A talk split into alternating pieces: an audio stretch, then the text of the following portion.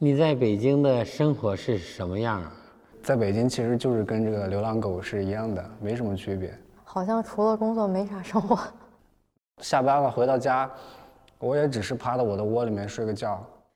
上次你特别想我是什么样的情景？上次特别想你，上次特别想你。哎呀，我老是特别想你。他一出站走到站台路边这一块儿，就特别喜悦那种心情，孩子回来了，高高兴兴、蹦蹦跳跳的，一般都是在一块儿。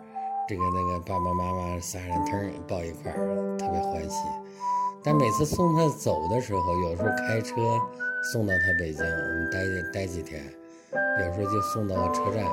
但就是分开的那个时候，真是还是老是一个感觉，恋恋不舍。礼拜天我们看着他微信运动上，他他不运动，是知道他睡觉，他。起来，运动上这么几十步的时候，我们知道他醒来了，然后去想办法和他提前联系沟通一下，说你忙不忙啊？有没有时间啊？或者是能不能打个电话？啊原来我还想着我是最最了解他的，后来慢慢都越来越发现，我现在成了个福尔摩斯了，一天好像都想着怎么怎么和他们沟通啊，怎么选择他最最恰当的时间和他聊个天啊，通个话。啊有心理上的这些牵挂和纠结，但是理智也告诉我必须这样做。当给孩子交流的时候呢，都是以正能量，都是尽量让他少有心理负担啊，还有这些惦记。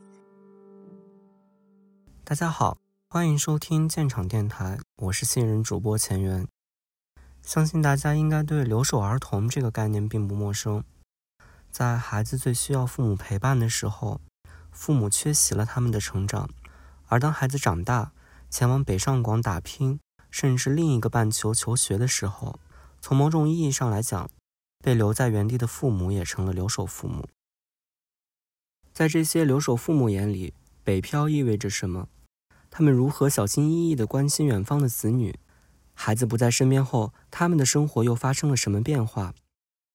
我们邀请了三位留守在家乡的父母，在他们的讲述里。你总会一次又一次想起自己的爸妈。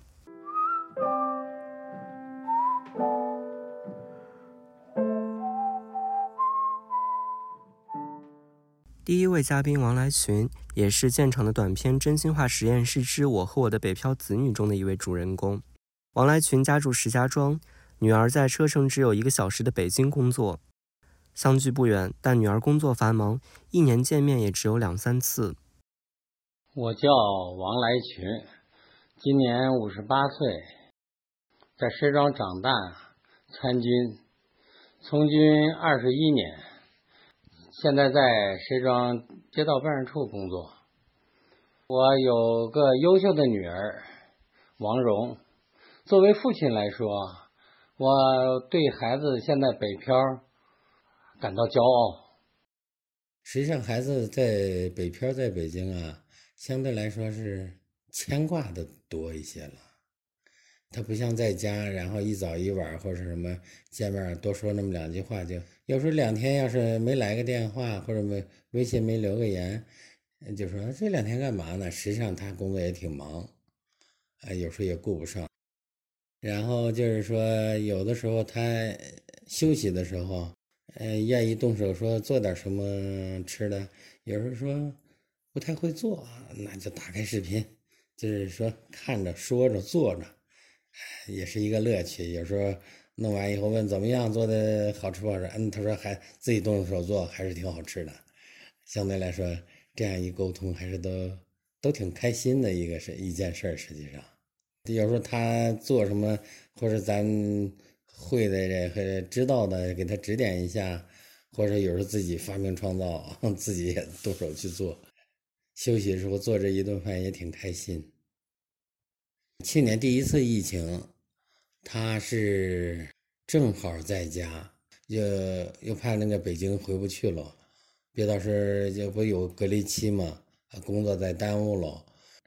刚开始就风声不是很紧的，人还能动，我们开车当天，当天就把他送回到北京那个就当天送过他去，下了小雪，我记得特清，把东西给他拎上去，煮了碗面条吃了以后，下午我们开车就赶紧回石家庄来，也不敢待在那待着，怕又回不了石家庄，就那么紧紧张张的。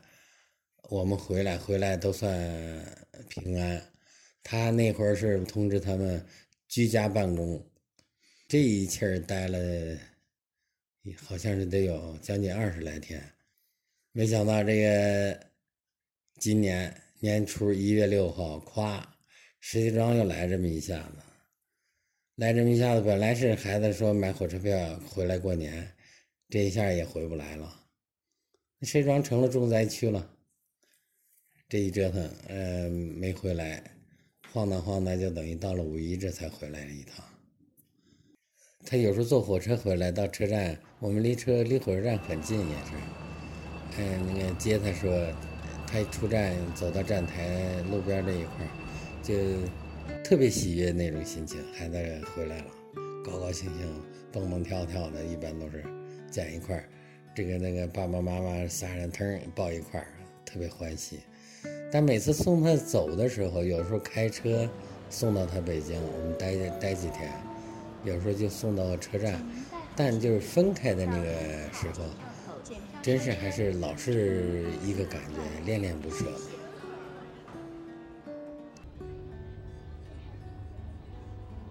反正毕竟他还是个孩子吧，在这个父母眼里头，按岁数来说已经是。长大成人，在外头工作能独立了，但在我们在这个父母眼里头还是孩子，总是惦总是惦记着吧，不是担心了。原来是上学那会儿确实有担心那一部分那个想法，现在就是惦记挂念多了。嗯，他开始说留下北漂，就是研究生毕业以后吧，嗯。现在的结果比我当初的预想要好得多，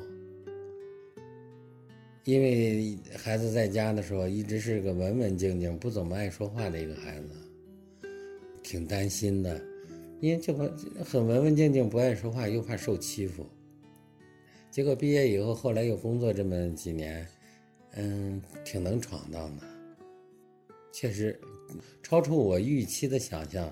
他这个生活生存能力要比我当时想的要强得多。第二年吧，网爷给分给他的公租房，但那会儿他分到房子以后，里头什么都家家具都没有。后来说在网上买，买的空调、冰箱、洗衣机、铁艺的那个床、呃衣帽柜之类的东西。我觉得他。在家里真是拿个摆拿个改锥钳子都，呃都不会用的是吧？人家居然就把那个铁艺那床和铁铁艺组合的那个衣衣帽衣帽架那个柜儿，人自己都组装起来了。好多那小的简单的零配件，人自己也都能拧上，就是女孩可能没那么大劲拧的不紧。后来让楼下物业的师傅帮着给紧了紧。我说你还真行，家伙这坐在地下装那个床，坐在地下 就是就是比着图纸去对那个每个零配件我说行，俺家伙有出息了。这是当时他自己搬家过去那会儿，感到比较惊讶。真是在家真是这类的活从来就呃没没动过手的，还是真真正的出去现在独立生活能力。还是表现出来比较比较泼辣吧，就是说，倒挺经折腾的那种感觉。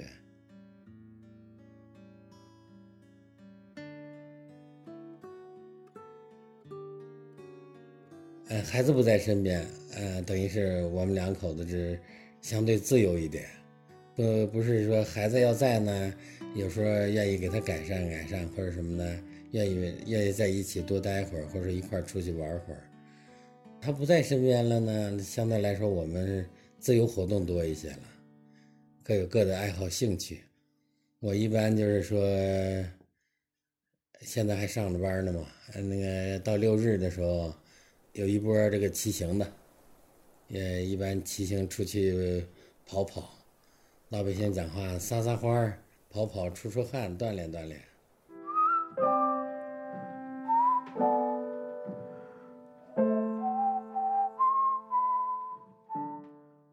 第二位嘉宾王华，也是短片《真心话实验室之我和我的北漂子女》中王觉峰的爸爸，甘肃人，家中三个孩子，老大王觉峰是北漂，弟弟是沪漂，妹妹是广漂。今天他分享的主要是和大儿子的故事。王华调侃自己是当代福尔摩斯，要隔着屏幕捕捉千里之外子女生活中的蛛丝马迹。我叫王华。今年五十三岁，甘肃通渭人，是个自由职业者。王觉峰是我大儿子，他是个北漂。这事是这样的，我们家是孩子多，就老他是老大，他弟弟在上海那边上班，他妹妹也在广州那边。所以我的我的这个思路呢，就是孩子，人家过过去人说了一句话嘛，说离家越远。嗯，就是可能就是梦想就越大一点嘛，对吧？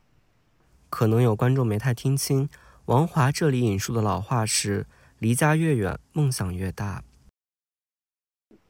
就是他们要怎么到哪儿去？我觉得放任自由，由他们自己做自己最喜欢做的事，做他们最应该做的选择。嗯，到现在还是这样的想，这个这样的想法。我相信孩子。我的教育不怎么成功，但我相信孩子他的品质啊，他待人接物啦，我是特别相信他的。我希望他能走得更远一些。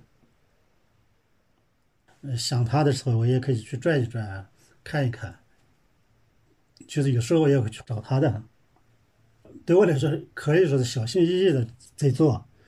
联系的频率比较多的话，我怕打搅他，对吧？本来工作是比较忙的，他也没时间。一般的话，就是在礼拜天，我们看着他微信运动上，他他不运动，是直到他睡觉，他起来运动上这么几十步的时候，我们知道他醒来了，然后就想办法和他提前联系沟通一下，说你忙不忙啊？你有没有时间啊？或者是能不能打个电话？这时候他会去主动的把电话打过来，或者发个微信，或者发个视频，我们去聊一会。就一般就是一个礼拜通一次话。还有说他发的朋友圈啊，嗯，还有反正观察到的细节比较少。这么，原来我还想着我是最最了解他的，后来慢慢都越来越发现，我现在成了个，嗯，就是福尔摩斯了。一天好像都想着怎么怎么和他们沟通啊，怎么选择他最最恰当的时间和他聊个天啊，通个话啊这样的。现在慢慢慢的，嗯，经过这么。几年时间过了，现在我也能沉得住气了。这些我相信孩子他会很很好，这个我相信他会做他嗯该做的事。嗯，所以慢慢我去把这些想法啦、思念啦，都会装在心里面，适当的压一些，所以尽量的不去打搅他。这个作为父亲、父母作为母亲，我们一般都是嗯不会给他增加格外的那些压力或者负担，是正常还是希望他在那面。过得好一些，也就是他爱好便是晴天，总是这么想的。不过他也挺好的，他还是一个比较孝顺的孩子。他时不时的也会有事儿的时候给我们说一下，有压力的时候也可以说，有好事的时候也给我们也可以通知一下。本来他是一个较真的孩子，特别较真，他做事凡事都要自己特别特别满意。说他是比较累的，对吧？作为家长来说，都时常我感觉心疼他。有时候半夜一两点了，他还在那边，说呃微信圈里面微微信上给我们说一下，才下班或者是才要回家。作为父母亲来说，这这特特别心疼的。这个他本来就就就就就身体也也不咋地，肠胃上也不好。作为父母亲，时常为他们担心，为他担心着呢。是是不是他发个？嗯，比较比较煽情一些的，甚至比较遇到一些情绪比较低落的时候，他妈妈就会流泪。他妈妈流泪的时候，我也就相应他会感觉，哎呀，我们实在能力有限，要不然能给孩子一个更高的或者更好的生活圈子的话，或者这个平台的话，他会过得好一些。这是第一，我们会感到很自责，第二也会为他担心一些，就是时不时的还会掉一些眼泪。那去年不是我去做那个节目的时候，也去了北京嘛，对吧？就从他公司到他住的地方，上班是打车，下班就打车。原来我想着北京那就是个人头攒动、熙熙攘攘的市，嗯，大都市。没想到他生活的圈子就是两点一线，除了去单位上，也我也不知道他下班时间就一个人孤零零的坐在那个出租房里面。简单的叫个外卖一吃，然后蒙头大睡了，感觉他的日子过得比较孤单，也过得比较，哎呀，怎么来说也比较心酸一些。作为父母亲都感觉过得比较心酸一些，总感觉力所不能及的事，就是有时候作为家长里面也可以就会掉下来。他那边有时候也掉个眼泪，我们这边也掉个眼泪，都感觉北漂真的是不容易。嗯，可能作为我也不知道，不知道北漂的生活是咋样的。跟咱们原先根本没有什么想法，想着北京嘛，那是中国的首都，这个政治经济文化中心，对吧？应该挺好的。原来对北漂一点也也不不懂，也不理解。后来才慢慢在他上班之后，然后才知道北漂这个字呢，我才慢慢理解了。其实现在对北漂的理解和对原先他去北京的理解是两回事。当时是可能就是说感觉去了个高大上的地方，做的高大上的工作。现在来说的话，他也就不不那么想了，总感觉挣钱是不容易的，呃，生活是不容易的，还有北漂是不容易的。所以这从这个方面上从想的话，越来担心的事是会越来越多，想法也会越来越多。就是作为父母亲对他的担心也就会越来越多。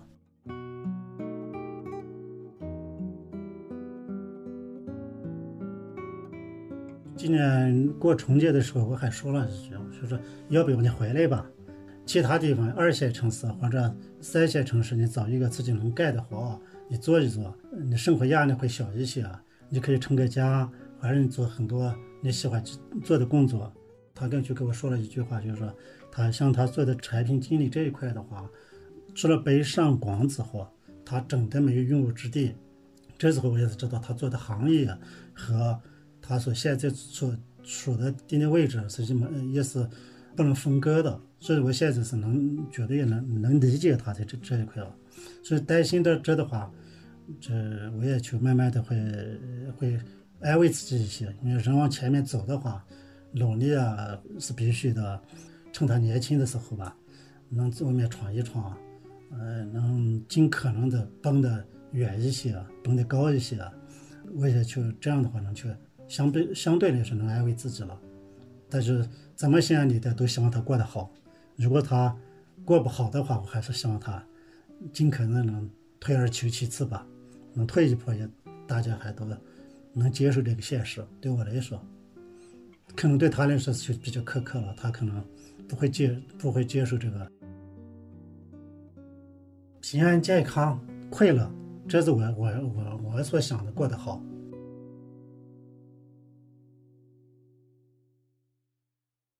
第三位嘉宾手心是北京的一名医生，我们的访谈总要在他深夜结束手术之后。相较于前两位爸爸，手心和自己的儿子相距更远。一开始隔着太平洋，后来隔着南北半球，因为疫情，母子已经两年未曾见面。但是距离未必会让母子之间的关系出现隔阂，有时甚至会提升彼此的幸福感。我的孩子在二零一一年的时候出去美国读高中，后来申请到国外的一家医学院读医学博士，已经博士二年级了。他是一九年回来过圣诞节、春节的时候，听到了疫情爆发的这个新闻消息，怕有这个疫情阻隔，回不去上学，所以我印象当中就是正月初四吧，那天晚上赶飞机回去了。他回去之后，因为疫情就再没有回来过了。他的成长环境啊比较特殊，就是在我出他出生的时候，我就读是硕士研究生，然后他上小学三年级的时候，我又出来读博士，所以他很长时间不在我身边，陪伴的不就不多。嗯，就是觉得他小的时候母子分离啊，吃了很多这种分他那个年龄不应该承受的这种苦吧。别的孩子都有妈妈在身边啊，跟小朋友之间闹了矛盾有依靠啊，所以他那种安全感会强啊。对他来讲，我觉得这方面是有缺失的。我读硕士的时候还没有这个手机呢，那我到邮局去排队给他打电话，他姥姥把电话麦克风放在他的耳朵上，来喊儿子儿子这样的。我觉得就是你关心他。他是能感觉得到的，虽然我们不在一起，他也知道你在读书啊，在追求这个事业、学业的事情，他也能够理解。我读博士期间，每天晚上都打电话，所以说就这样一种交流，让孩子时刻知道说，妈妈虽然不在身边，但是妈妈是最关心我的人，然后也是最疼爱我的人。那么就在每次能够短暂，比如回家看他，我读博士期间大概一个月回去看他一趟，能陪伴三四天。呃，只要有节假日时间足够，都是回去陪伴的。那么就更加珍惜短暂的在一起的时光，陪他玩啊，带他去吃点好的，就是跟他一块交流啊，做做游戏啊，读读书啊这样的。嗯，他从上了这个临床医学博士以后呢。学的东西就和我们大学时候学的东西是一样的了嘛？这样呢，就是交流的质量也高了，交流的东西也多了。比如说，他会遇到一个什么样的病人，什么情况，他把那个病人的情况介绍给我，来向我了解，就是这个病人有这种呢，我们是怀疑他什么问题呢？为什么是这个问题呢？你的依据是什么？讨论这方面的就很深入了，交流的多。在很多时候能给我很多的启发和帮助，所以我倒觉得跟他交流是我生活质量改善、提高、提高这个愉悦程度和幸福指数的一个很重要的这个事情。毕竟是不需要照顾他了嘛，所以我还是有了更多的时间，比如说在加加班呢，做点什么事情，工作、学术，包括交友啊。你像孩子在家的时候，你要惦记他。呃，吃完饭第二天要上学这样的事情，可能你有些社交活动就推迟推掉了。但是因为不需要照顾他和安排的第二天上学等等这样一些事情，所以社交活动要比以前要多一些。儿行千里母担忧，呃，这种牵挂肯定无时无刻都在的。这个。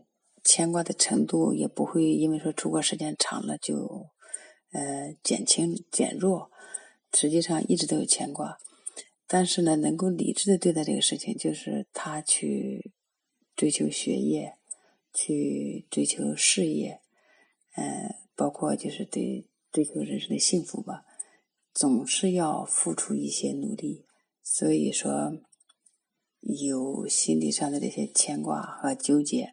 但是理智也告诉我必须这样做，嗯，只是经常要保持密切联系，知道他一切平安，然后学习都很顺利，生活中的这些困难他都能够克服，就能够说服自己，还是要尽量给孩子这当给孩子交流的时候呢，都是以正能量，都是尽量让他少有心理负担啊，还有这些惦记。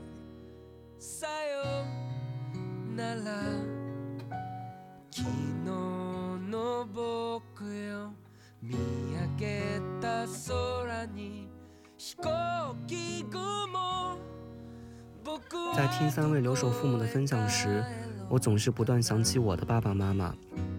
来到另一个城市上大学以后，有时因为 DDL 太多忘回爸妈消息，有时只是单纯的和朋友出门玩嗨了，忘记已经很久没有和父母联系了。虽然我和爸妈的交流沟通主要还是通过打电话，但我试着翻了一下和他们的微信聊天记录，除了母亲节、父亲节和他们生日的问候，其余大多数都是生活费的收付款记录。我也能想象到他们在屏幕另一侧的小心翼翼。今天的节目或许只是一个小小的提醒，无论去往多远的地方，不要忘记回头看看原地的父母。虽然身在外地，回家是一种奢望，但也不要让他们变成福尔摩斯，只能通过微信运动观察我们的生活。他们给微信运动点赞，或许只是想和我们聊聊天。好了，今天的节目就到这里，别忘了给爸妈打个电话，拜拜。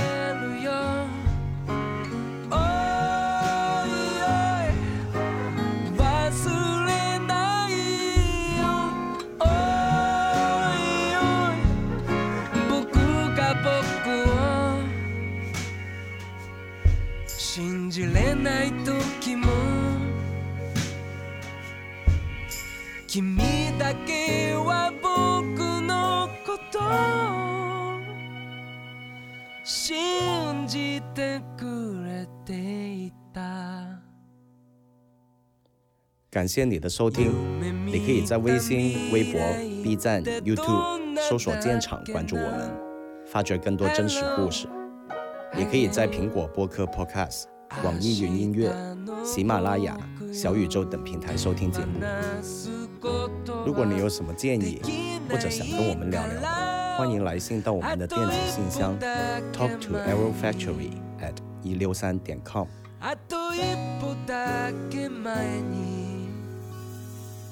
本期节目就到这里，期待下次相会。